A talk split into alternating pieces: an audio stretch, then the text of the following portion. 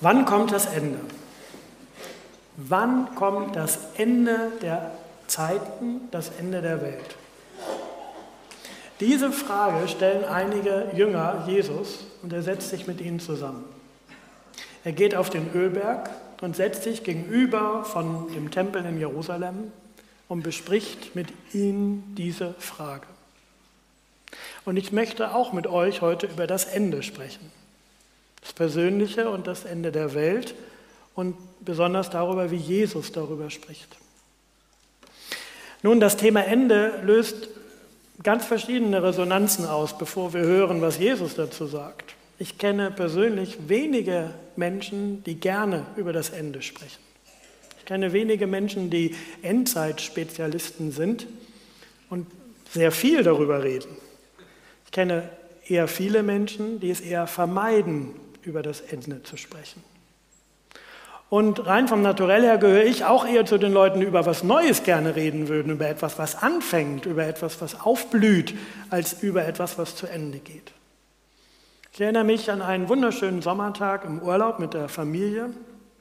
Wir waren auf einer Wanderung in Nordfrankreich an einer Steilküste. Und mit Aussicht auf das Meer, da bekam ich einen Anruf auf meinem Handy. Und ich bekam die schlechte Nachricht, dass mein Vater schwer krank ist und dass es sein kann, dass es mit ihm sehr schnell zu Ende geht.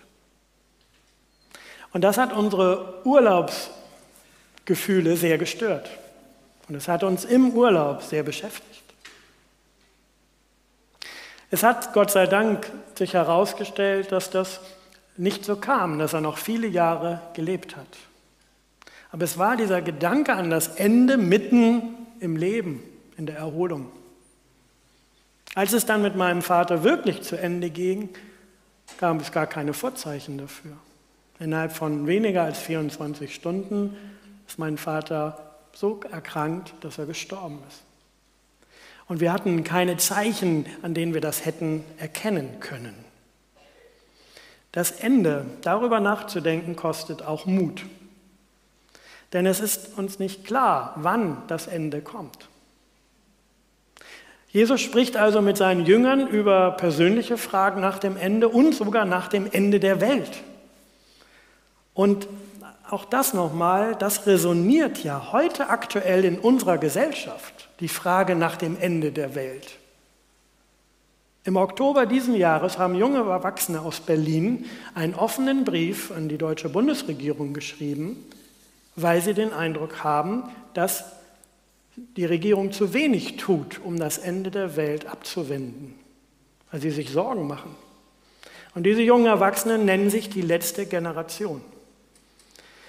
Und sie sagen und schreiben, wenn wir nicht schnell etwas im Umgang mit unserer Umwelt an der Erde ändern, dann wird es keine weitere Generation geben, die diesen Planeten beleben kann. Und ihre Art von Protest nach dem Brief war sehr störend, hat große Emotionen hervorgerufen, Empörung und auch Verständnis. Aber unabhängig von der emotionalen Reaktion finde ich es bemerkenswert, dass es heute in Deutschland junge Erwachsene gibt, die sich selber als letzte Generation bezeichnen und die Sorge haben, dass es nicht weitergeht. Das Ende ist nah. Und das ist nicht christlich erstmal begründet von ihnen. Und mit diesem Eindruck sind sie in guter Gesellschaft. Der Generalsekretär der Vereinten Nationen, Guterres, hat vor zwei Wochen zu Beginn der Weltklimakonferenz Folgendes gesagt. Wir sind auf dem Highway zur Klimahölle mit dem Fuß auf dem Gaspedal. Und er hat gesagt, wir kämpfen den Kampf unseres Lebens und sind dabei, ihn zu verlieren. Und er ist schon weit im Ruhestandsalter. Das Ende ist nah ja, das Thema ist relevant für einen persönlich, wenn es um das eigene Ende geht oder der Menschen, die einem sehr lieb sind und auch in Bezug auf das Ende dieser Weltzeit. Setzen wir uns also in diesen Kreis der Jünger. Jesus saß damals mit vier Jüngern zusammen und hören wir mal, was Jesus dazu wagt und wie er es erwidert und was das für heute bedeuten kann. Ich lese uns Markus 13, Vers 28 bis zunächst Vers 32. Nehmt den Feigenbaum als Gleichnis, an dem ihr etwas lernt. Wenn seine Zweige frisch austreiben und Blätter bekommen, dann wisst ihr, der Sommer ist bald da. So ist es auch mit euch. Wenn ihr seht, dass das alles geschieht, dann wisst ihr, das Ende ist nah. Der Menschensohn steht vor der Tür. Amen, das sage ich euch, diese Generation wird nicht sterben, bevor dies alles geschieht. Himmel und Erde werden vergehen, aber meine Worte werden nicht vergehen. An welchem Tag oder zu welcher Stunde das sein wird, weiß niemand, auch nicht die Engel im Himmel, nicht einmal der Sohn, sondern nur der Vater.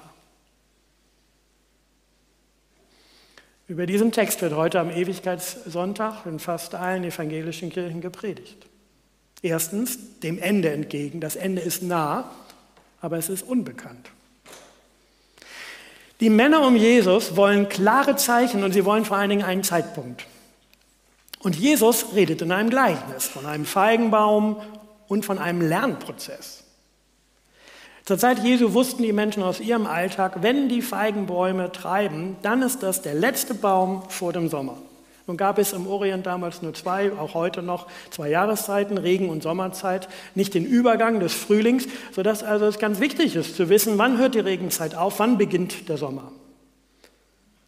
Und Jesus sagt in diesem Gleichnis, so sicher wie der Sommer nach dem Winter kommt, so sicher ist es, dass es ein Ende der Welt gibt. Es kommt. Himmel und Erde werden vergehen. Himmel und Erde, das sind für den Orientalen, das ist ein Dualismus, alles. Das ist oben und das ist unten. Das ist alles, was es gibt. Himmel und Erde werden vergehen. Die Vergänglichkeit der ganzen Welt zu behaupten, das ist echt hart. Ich glaube, dass wir als Menschen tendenziell nicht nur ungern über das persönliche Ende sprechen, auch über das Ende der Welt nachzudenken, das löst nicht Freude aus. Und Jesus nennt in den Versen vorher in seiner Endzeitrede Zeichen der Endzeit wie Kriege zwischen Völkern, Hungersnöte, Erdbeben als Geburtswehen.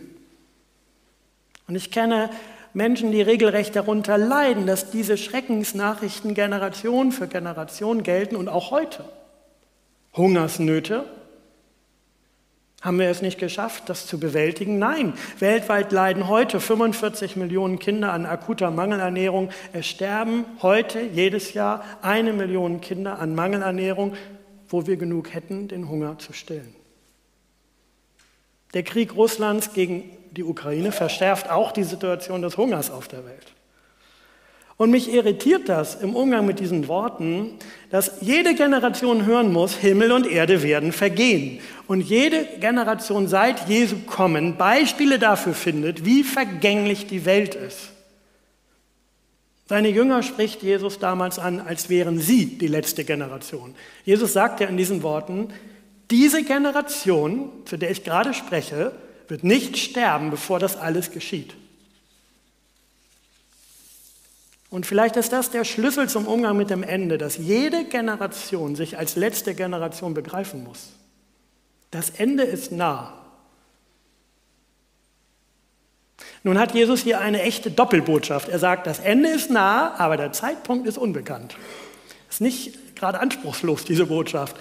Jesus löst nämlich die Frage nach dem Zeitpunkt nicht auf. Und er löst die auch nicht an anderer Stelle auf, sondern er sagt unmissverständlich, niemand weiß, welcher Tag und welche Stunde das sein wird, nicht mal die Engel und nicht der Sohn, nur der Vater. Das heißt, der Zeitpunkt für das Ende der Welt bleibt unbekannt und unberechenbar. Es bleibt ein Geheimnis. Es ist kein Rätsel, das man lösen kann, wenn man gut geschickt ist. Man kann es auch nicht mit anderen Bibelstellen lösen oder auch nicht mit Prophetien. Es bleibt Gottes Geheimnis und seine Entscheidung. Das Ende ist nah, aber der Zeitpunkt unbekannt. Und das versetzt uns Menschen in eine unangenehme Situation. Wir müssen lernen, mit etwas Unberechenbarem zu leben.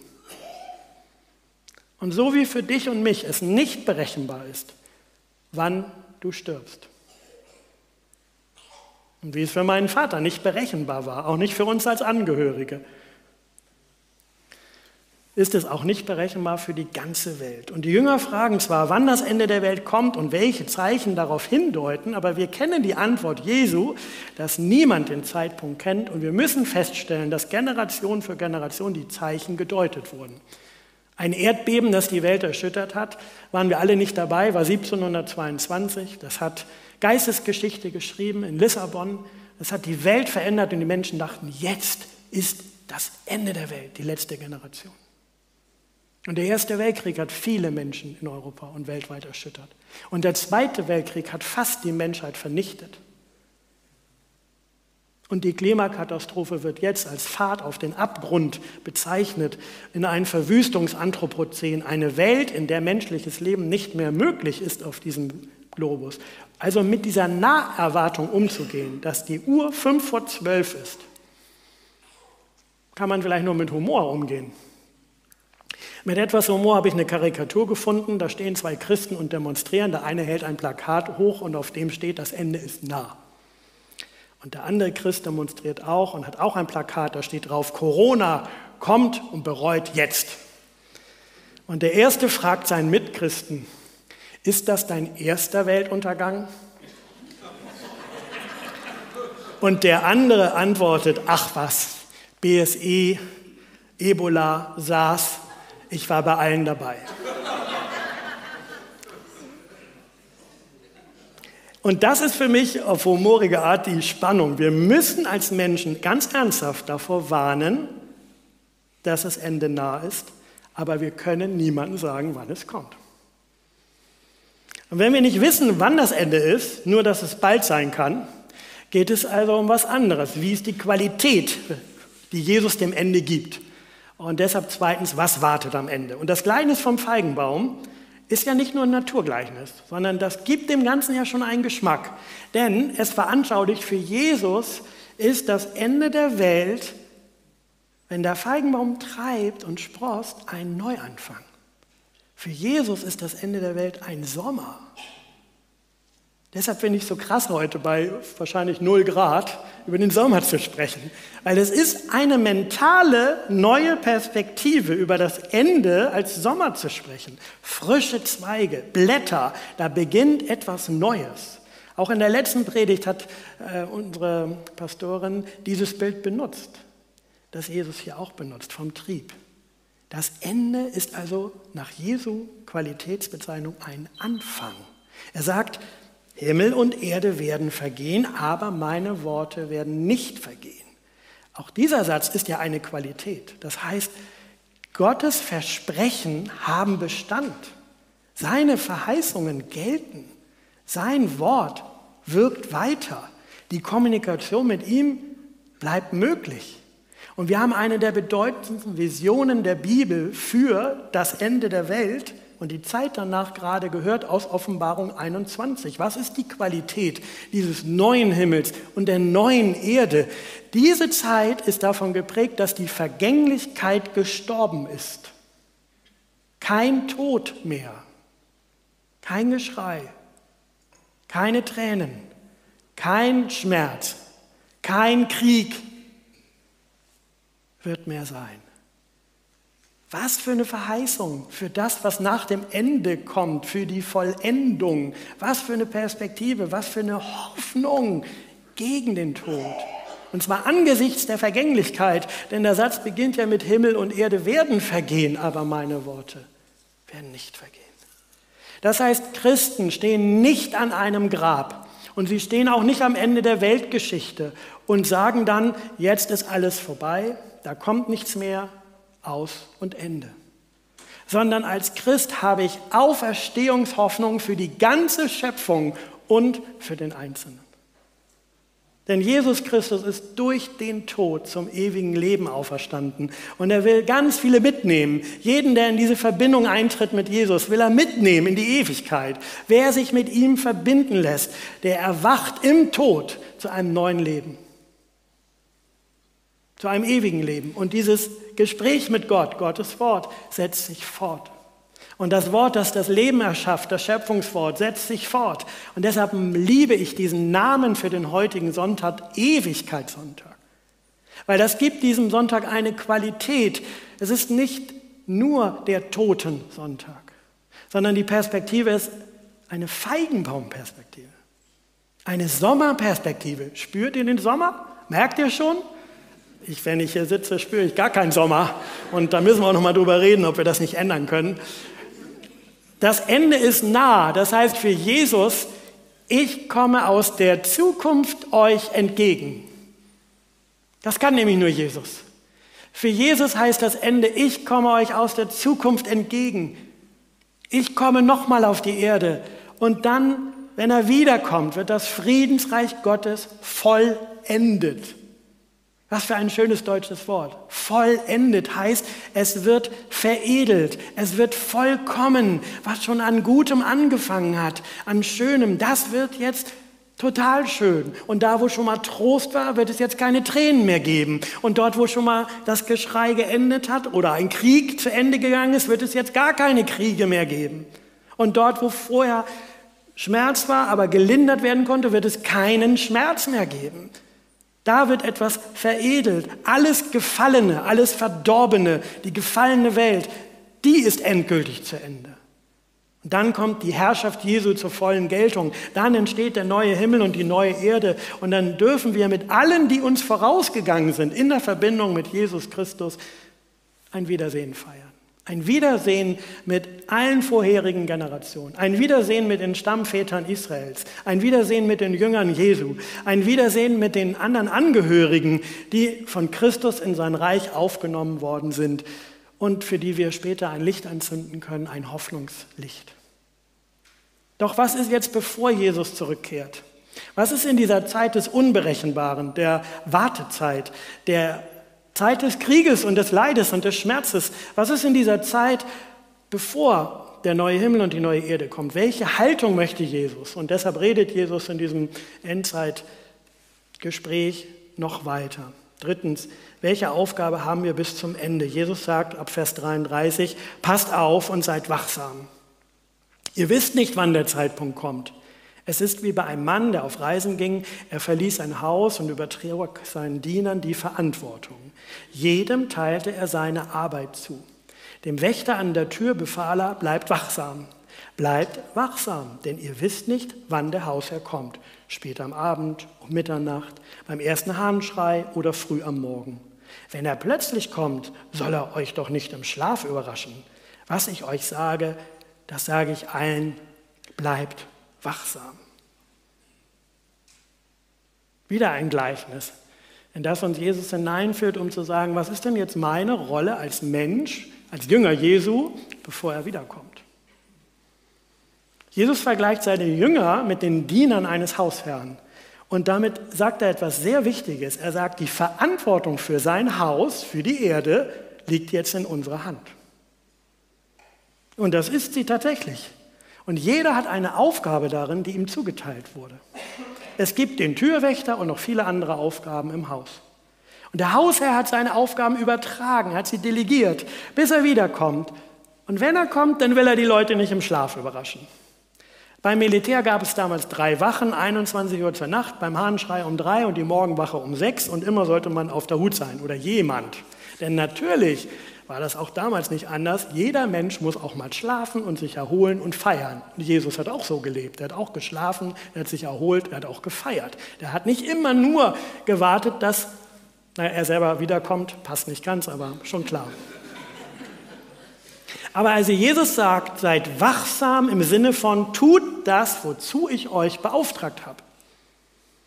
Verschlaft nicht die Zeit, lasst euch nicht einlullen und ablenken von allem Möglichen, sondern bleibt ausgerichtet darauf, womit ich euch beauftragt habe. Ja, womit hat uns Gott beauftragt? Generell gesprochen hat Gott uns die ganze Erde überlassen, um sie zu bewahren und zu bewahren, nicht um sie auszuplündern und an den Abgrund zu bringen und unbewohnbar zu machen.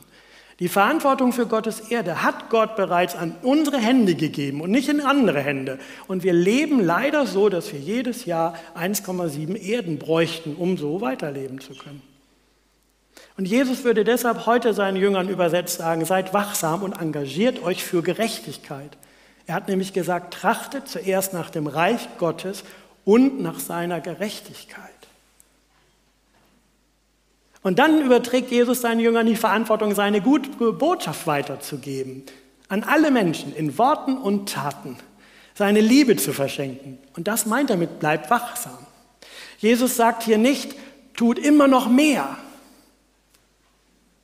Strengt euch noch mehr an. Sondern tut das, was euer Auftrag ist. Bleibt bei eurer Berufung. Und seine Gemeinde soll ein wachsamer Zeitgenosse sein.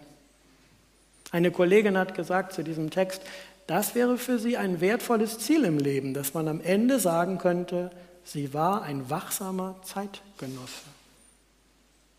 Sie hat sich nicht zurückgezogen von allem anderen, sondern sie war wachsam. Das ist das, was Jesus hier viermal sagt. Und wir als Gemeinde sind ein wachsamer Zeitgenosse. So sind wir gedacht als Gemeinschaft, wenn wir denen helfen, die gerade Hilfe brauchen. Wenn wir die trösten, die Trost brauchen. Wenn wir die senden, die Gott senden möchte. Und wenn jeder die Aufgabe erfüllt, die er gerade von Gott bekommen hat. Kann das also zusammengehen? Trost und Wachsamkeit. Ja, vor genau 400 Jahren schon, 1622, schrieb Friedrich Spee ein Adventslied. Und dieses Adventslied bringt wunderbar zusammen, was ich meine. An Tracht nach der Gerechtigkeit Gottes und Trost für die ganze Welt am Ewigkeitssonntag im Übergang zum Advent. Friedrich Spee war nämlich einer der ersten, der gegen Folter gekämpft hat und für rechtsstaatliche Prinzipien. Und er gab den unschuldig Leidenden eine Stimme. Er machte aus ihren himmelschreienden Elend einen Schrei zum Himmel, so wie heute Ungerechtigkeit in Iran zum Himmel schreit oder in der Ukraine. Und dann dichtet er, O Heiland, reiß die Himmel auf, herab, herab vom Himmellauf, reiß ab vom Himmel Tor und Tür, reiß ab, wo Schloss und Riegel führ. Mach ein Ende mit dieser Gewalt. Und in der vierten Strophe kommt dann Trost und Vertrauen. Wo bleibst du, Trost der ganzen Welt? Darauf sie all ihr Hoffnung stellt. O komm, o komm vom höchsten Saal. Komm, tröst uns hier im Jammertal. Das Ende ist nah. Der Zeitpunkt ist unbekannt. Bald schon kann es sein, bis er wiederkommt. Denn das ist sicher, Jesus kommt uns entgegen. Jesus will diese Welt vollenden. Wir können heute leben, mit Blick auf die Ewigkeit können wir hoffen auf einen neuen Himmel und eine neue Erde und gleichzeitig können wir jetzt wachsam, gerecht leben und lieben. Dazu befähige uns Gott. Dazu lädt Jesus seine Jünger ein, auch heute. Amen.